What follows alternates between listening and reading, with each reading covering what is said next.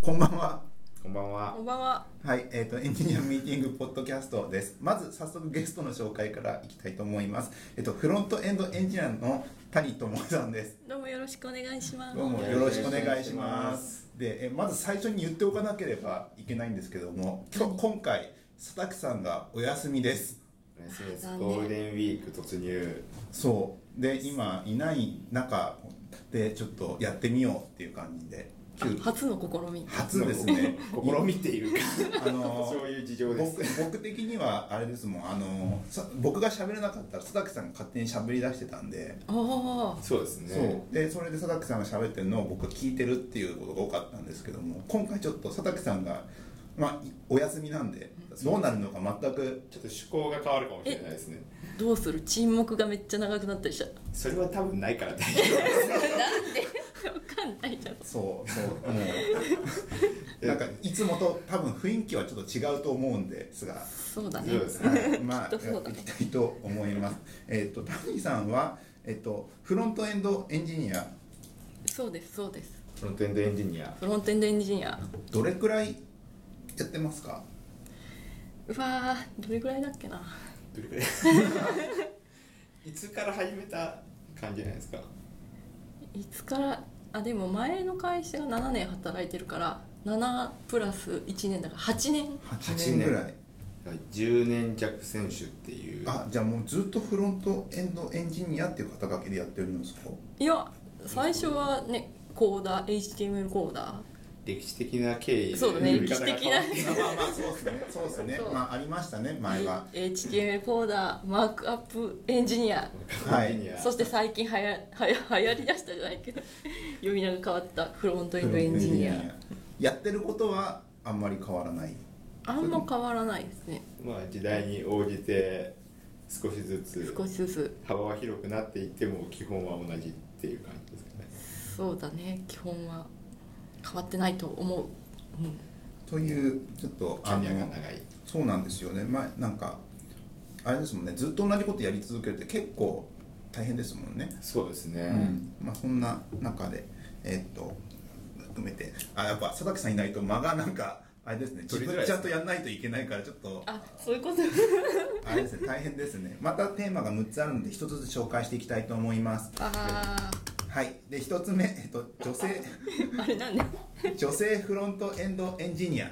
もう今ちょっと軽く話しましたけども、まあ、フロントエンドエンジニアとして、まあ、どんな感じですかみたいな話をざっくりとできればなというのが1つ目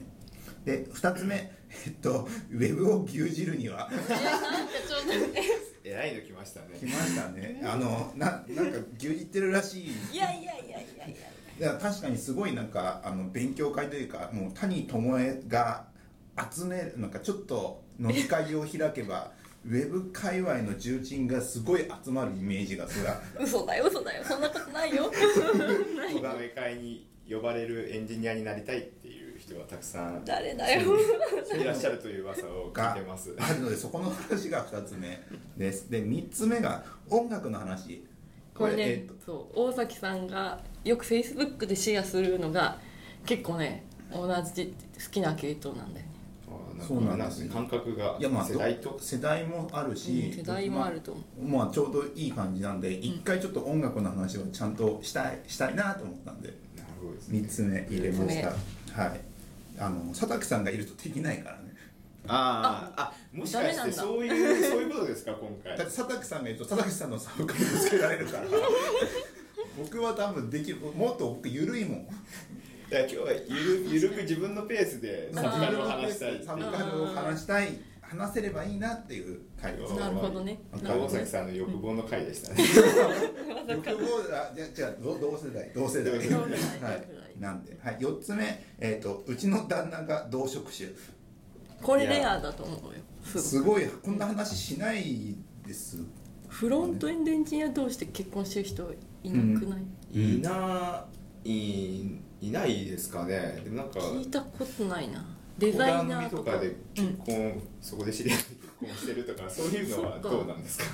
かん、じゃあいるなあうん出会ったことないだけだなでもまあそれでも、まあ、珍しいとは思うんで、はい前回兄弟でエンジニアだけどみたいなパターンもおーそう夫婦ぜ版ですねそう夫婦版ですよだからこここのこういう系の話は多分相手がヒヤヒヤするんだろうなと思う、うわでまあ、まこあ、れはまあすごいできた人なんで大丈夫なんじゃ大丈夫ですかねそうですね確かにはいないで5つ目がね「巴愛を」これは前回前回あの実はこのラジオの1回目のゲストうわいやそう4回目ですねあゲストがゲストを呼び出して一番最初の人が、まああの谷智恵さんの旦那様で、あのだその時も智恵愛用の話が旦那がしゃべると覚え合いをがあったんですけども半年かけてやっ とあの本人がしゃべる本人がしゃべる面重い口を開くみたいな感じのついに開かれるなってるってい謎うの回謎の会についてのお話がありますとで6つ目ご機嫌ともえご機嫌ともご機え嫌っとともえですね実はこのポッドキャストを始めるきっかけに近いのかなあれそうなんですか初めて知ったそれまああのいややっぱもともと演じあの、まあまあ、詳しくはこのサイコロの目が出たらですけども、あーそうだねまあもともと元はそれですよね人となんか喋ってそれをきちんと写真にまとめてこういうの喋ったよみたいな感じのことをあーフェイスブックに上げるっていう元の本当のなんだあアイディアの種というか、まあ、そこら辺に入ってるのがこの「ご機嫌と思い」っていうものがあ知らっなかったエンジニアミーティングをうん実は裏で生んだ女、やめてやっぱしウェブを急にしているのかっていうとこにつながるのかもいしやれいないですやねいやいやそうその発想とかが結構ね面白いなと思ったんでそこら辺の話がいきさすがでたすいと思ねいますじゃあサイコロ最高サイコロですはいわあこれは誰が振るの僕がいつも振ってますじゃあお願いいしますはいでは